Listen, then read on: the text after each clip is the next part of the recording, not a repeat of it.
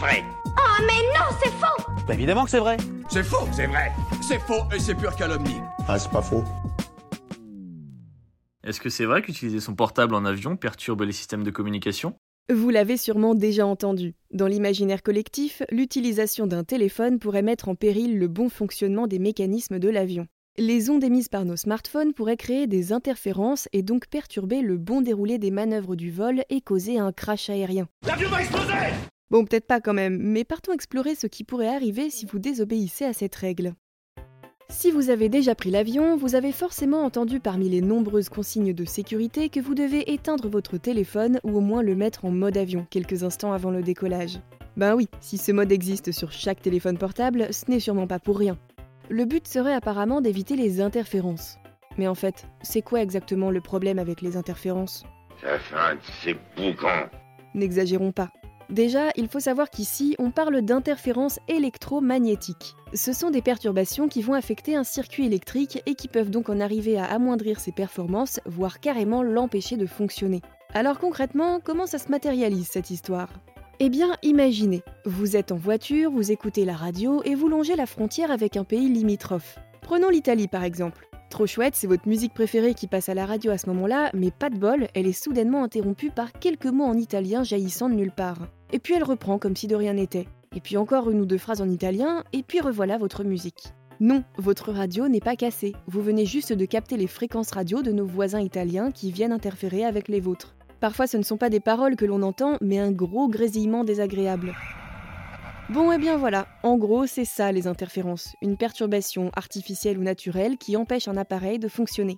Parce que oui, le problème n'est pas obligé de venir d'un portable ou d'une station de radio.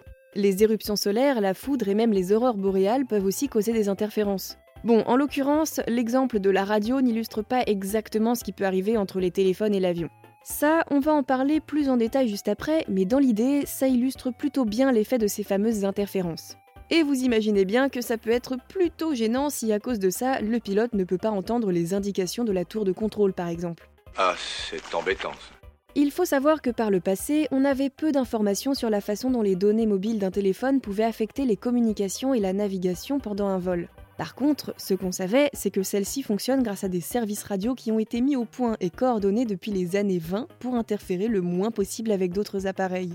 Dites-donc, ça donne pas d'hier. Hein bah oui, justement. C'était certes conçu pour peu interférer avec les signaux déjà en circulation, mais à l'époque, ça ne se bousculait pas trop dans le monde invisible des ondes radio.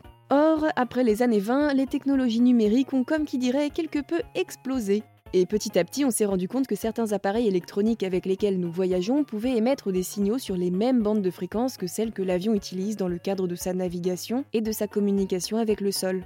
Et qui dit émission sur les mêmes bandes de fréquences dit risque d'interférence. Du coup, on pourrait s'arrêter sur ça et se dire que oui, l'utilisation des téléphones dans l'avion est dangereuse. Allez, on éteint.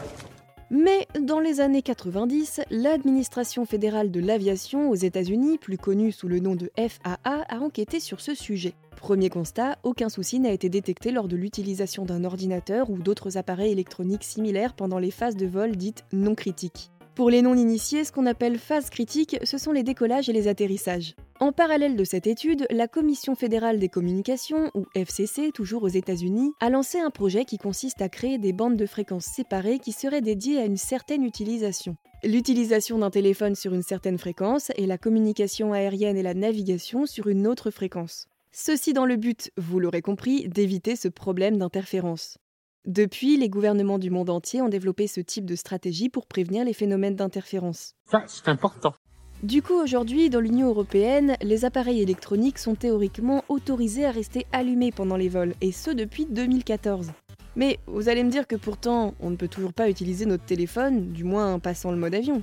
En fait, même si en 2007 la FCC avait bel et bien envisagé de supprimer cette restriction, elle a fait très vite machine arrière parce qu'il n'y avait à l'époque pas assez de preuves en faveur de l'utilisation des smartphones.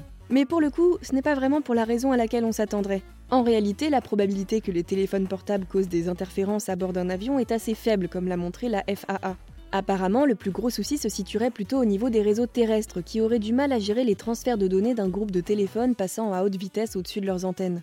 C'est un peu technique comme problème, mais ce qu'il faut retenir, c'est que pendant longtemps, si la FCC a interdit les communications à bord, c'était surtout pour préserver les relais cellulaires sur Terre. On s'y attendait, non?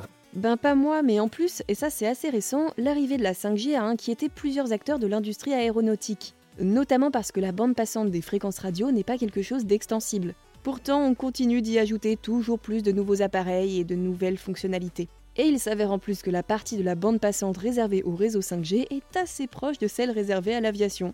Donc vous commencez à connaître la chanson qui dit bande d'émission proche, dit risque d'interférence avec les systèmes de navigation et donc problème pour le décollage ou l'atterrissage. C'est nul Et ouais, c'est dommage, hein, on était à ça de pouvoir faire des stories sur Instagram depuis l'avion et d'appeler et envoyer des messages à tous nos copains pendant le voyage. Mais bon, pas de panique si cette restriction vous agace, sachez que les scientifiques et spécialistes en aéronautique planchent déjà sur une solution pour que vous puissiez garder allumé votre smartphone en plein vol. Vous les aurez demain matin. Non, peut-être pas quand même, mais la Commission européenne a déjà accepté que les compagnies aériennes permettent aux passagers d'utiliser les données de leur téléphone portable à bord de l'avion. Et normalement, les compagnies aériennes des pays d'Union européenne devront pouvoir fournir la 5G à bord d'ici fin juin 2023 sans risque d'interférence avec les systèmes de l'avion. Reste à savoir si vous y aurez droit même en phase critique, mais normalement vous pourrez donc passer des appels, envoyer des messages et accéder à toutes vos applications sans problème, et ce sans risquer des interférences ou tout type de risque durant votre voyage. Ah, à la bonne heure.